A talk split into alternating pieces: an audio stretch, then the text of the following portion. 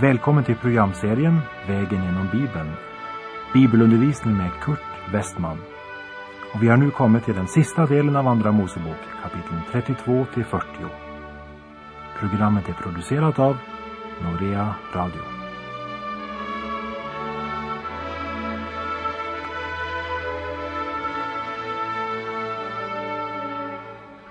På vår vandring, vägen genom Bibeln, har vi nu kommit till Andra Moseboks 32 kapitel. Ett kapitel som faktiskt är en tragedi vad det angår Israels barn. Och ändå finner vi i det här kapitlet en av de största lärdomar och uppenbarelser av Gud. Och en av de starkaste lärdomar om bön som vi överhuvudtaget finner i Bibeln. Vi läser i Andra Mosebok kapitel 32 och vers 1.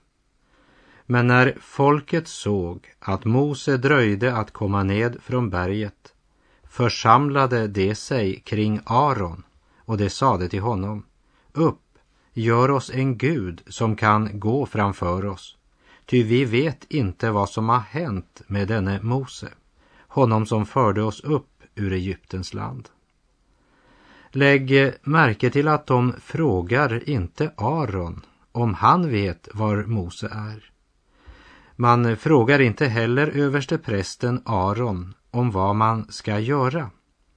Men man längtar efter en bildstod, eh, något konkret, du kan säga något som ögat kan se. Deras tanke är smittad av alla avgudar de sett i Egypten, i träldomslandet. Och så säger de, Mose skulle ju liksom vara den som leder oss, men vi vet inte var han har blivit av. Men eh, det visste de ju egentligen. Och texten börjar ju också med orden. Men när folket såg att Mose dröjde med att komma ned från berget. De vet att Mose är på berget. Men han dröjer och de tycker inte om att vänta. För de har inte frid. Och då passar det bättre med action än med att vänta. Ja, efter syndafallet är människan otålig. Det gällde Israels barn och detsamma är fallet idag. När Gud, som vi läste i Andra Mosebok kapitel 19, sade Om ni nu hör min röst och håller mitt förbund så ska ni vara min egendom framför alla andra folk. Då hade de svarat Allt vad Herren har talat vill vi göra. Men det de nu ber Aron om avslöjar ett folk som inte lever av hela sitt hjärta i Guds ledning. Men det är ett folk som följer sitt eget bedrägliga hjärtas begär. Så var det med det återlösta och befriade Israels barn. Och så är det med många bekännare än idag. Människan kan känna sig dömd av Guds lag. Hon grips av Bibelns budskap, börjar gråta över sin synd. Hon griper ivrigt efter evangelium och hon tackar och prisar Gud. Men i allt detta så är de gamla syndalustarna bara tillfälligt undertryckta. De är inte korsfästa med Kristus. Och så under vandringen händer det plötsligt, eller skulle vi kanske säga till synes plötsligt. Att dessa lustar återtar överhand och så blossar de upp med förödande kraft. Det är det som sker här i kapitel 32 och vers 1. När Israels barn ber Aron om att göra något som de kan dyrka. Något som kan styra dem, uppta deras liv och tankar. Och därmed har vi kommit till kapitlet där vi möter en av de gudar som formats så som människan kunde tänka sig en gud. Alltså en gud som uppstått i människohjärtat. I motsats till det Gud vittnar om i första Korinterbrevets andra kapitel.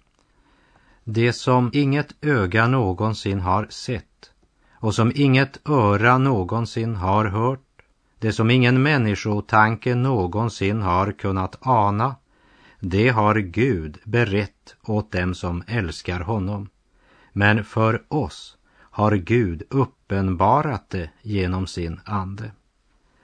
Men här i Andra Mosebok kapitel 32 möter vi en Gud som härstammar just från människans tanke och från vad de sett i Egyptens avgudstyrkan. Man eh, skulle ju vänta att Aron som var överste präst skulle stoppa dem. Men han gör folket till viljes och följer deras liberala tankar. Och vi läser i vers 2. Då sade Aron till dem. Ta guldringarna ut ur öronen på edra hustrur, era söner och era döttrar och bär dem till mig. Guld och jordiska rikedomar som Israels barn hade fått med sig från det hedniska Egypten blev inte bara en ekonomisk tillgång men också en frestelse. Vid denna tid var örringar en symbol för avgudstyrkan. Och de skulle ta dessa saker med sig på resan till Kanan. Men de skulle inte som egypterna bära dem i sina öron. Det genomborrade örat var ett tecken på vem slaven tillhörde. Men nu blev de tvungna att offra dessa örringar till Aron. Och vi läser i vers 3 och 4. Då tog allt folket av sig guldringarna som de hade i öronen och de bar dem till Aron. Och han tog emot guldet av dem och formade det med en mejsel och gjorde av det en gjuten kalv.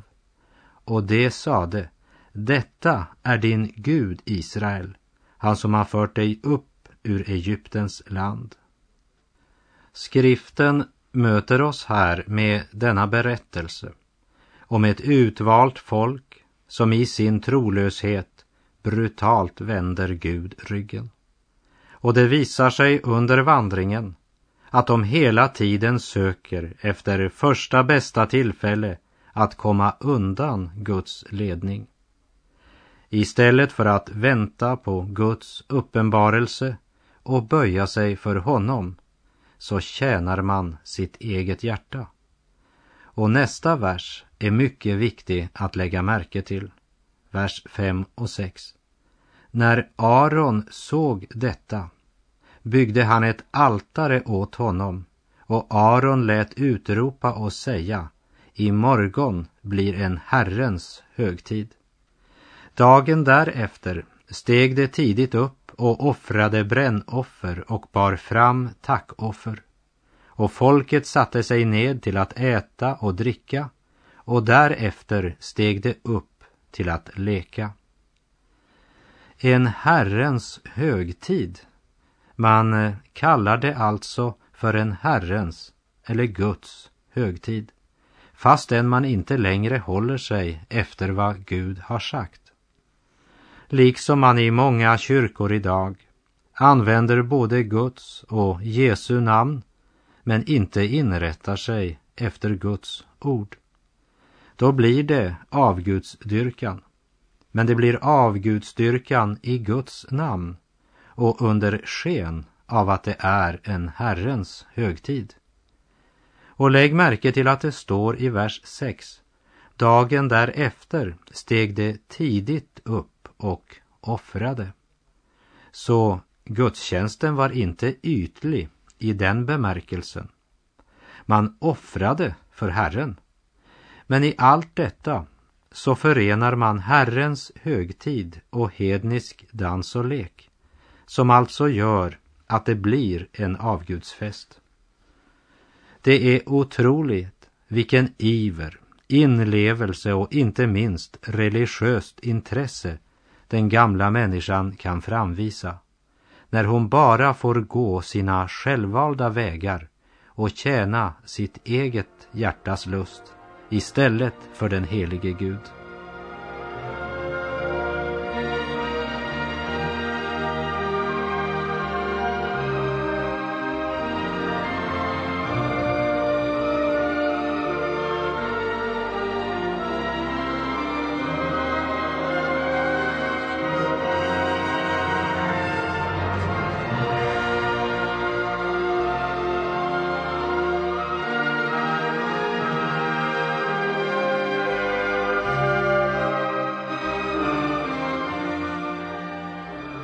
I Andra Mosebok kapitel 32 läser vi vers 7 och 8.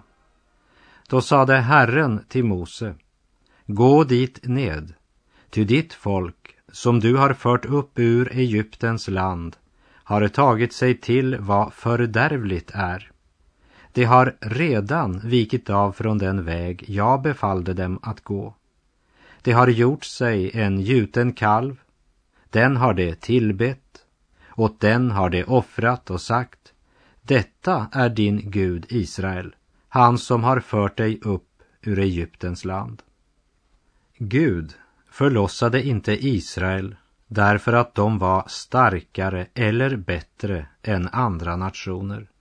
För eh, Gud sa ju om Israel, ni är ett hårdnackat folk. Och vi läser vers 9 och 10. Och Herren sade vidare till Mose, jag ser att detta folk är ett hårdnackat folk. Så låt mig nu vara för att min vrede må brinna mot dem och för att jag må förgöra dem. Dig vill jag sedan göra till ett stort folk.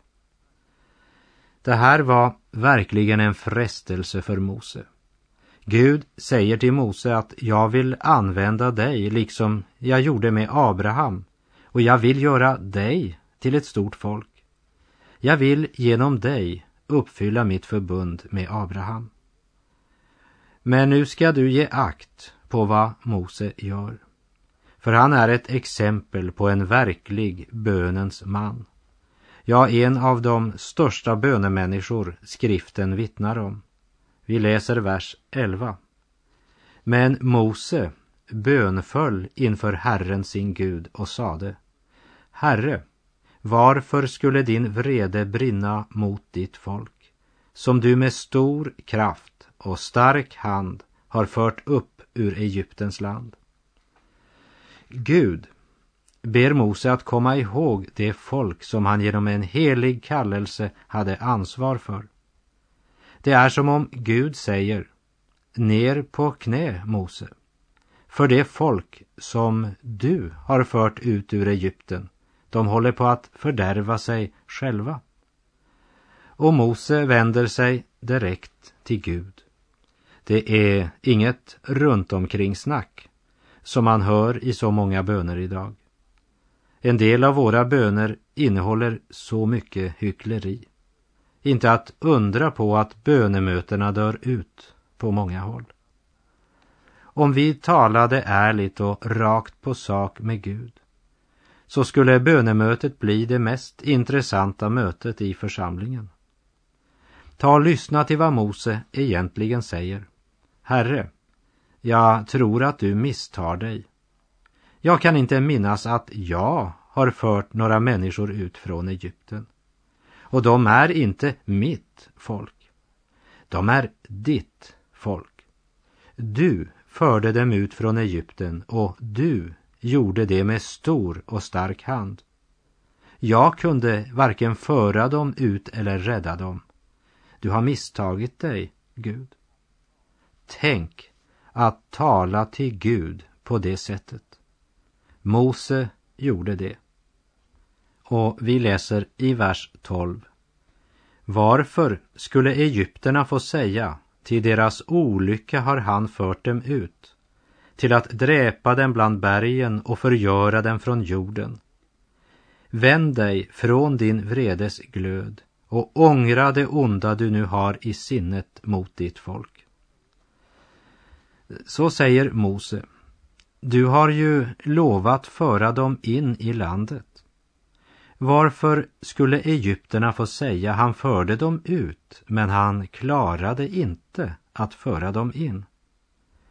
Och så ger Mose Gud den tredje orsaken varför Gud borde vända sin vrede bort från Israels barn. Och vi läser vers 13. Tänk på Abraham, Isak och Israel, dina tjänare, åt vilka du med ed vid dig själv har gett det löfte. Jag ska göra er säd talrik som stjärnorna på himmelen. Och hela det land som jag har talat om skall jag ge åt er säd och det skall få det till evig arvedel.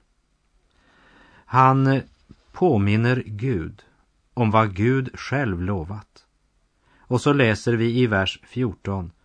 Då ångrade Herren det onda som han hade hotat att göra mot sitt folk. Mose, en herde på knä för sitt folk, Guds folk. Och detta hjärtats bönerop, det rör vid Guds hjärta. Mose hjärta var vidrört av Gud genom 40 långa år i öknens andliga högskola. Där hade Mose i stillheten lärt sig att lyssna till Gud. Och där hade han lärt sig att gå till Gud med allt. Och där hade Gud uppenbarat sig för honom personligen. Det är en viktig del av gudslivet. Den som själv blivit vidrörd av Gud ber böner som också rör vid Guds hjärta. Mose tror på Gud, därför ber han. Vilken kontrast till all den fatalism, ja, det vill säga tro på ödet, som präglar många kristna idag. Vilkas trosbekännelse bäst kan beskrivas med en slager som fanns för många, många år sedan. Kejsera, sera. Det som sker, det sker. Och det är klart, med en sådan tro kan man lugnt sitta framför tvn medan världen förblöder i synd och ödeläggelse. Men sanningen är, Gud är på tronen ännu. Gud har makt. Och händer knäppta till bön, det är vad världen idag behöver.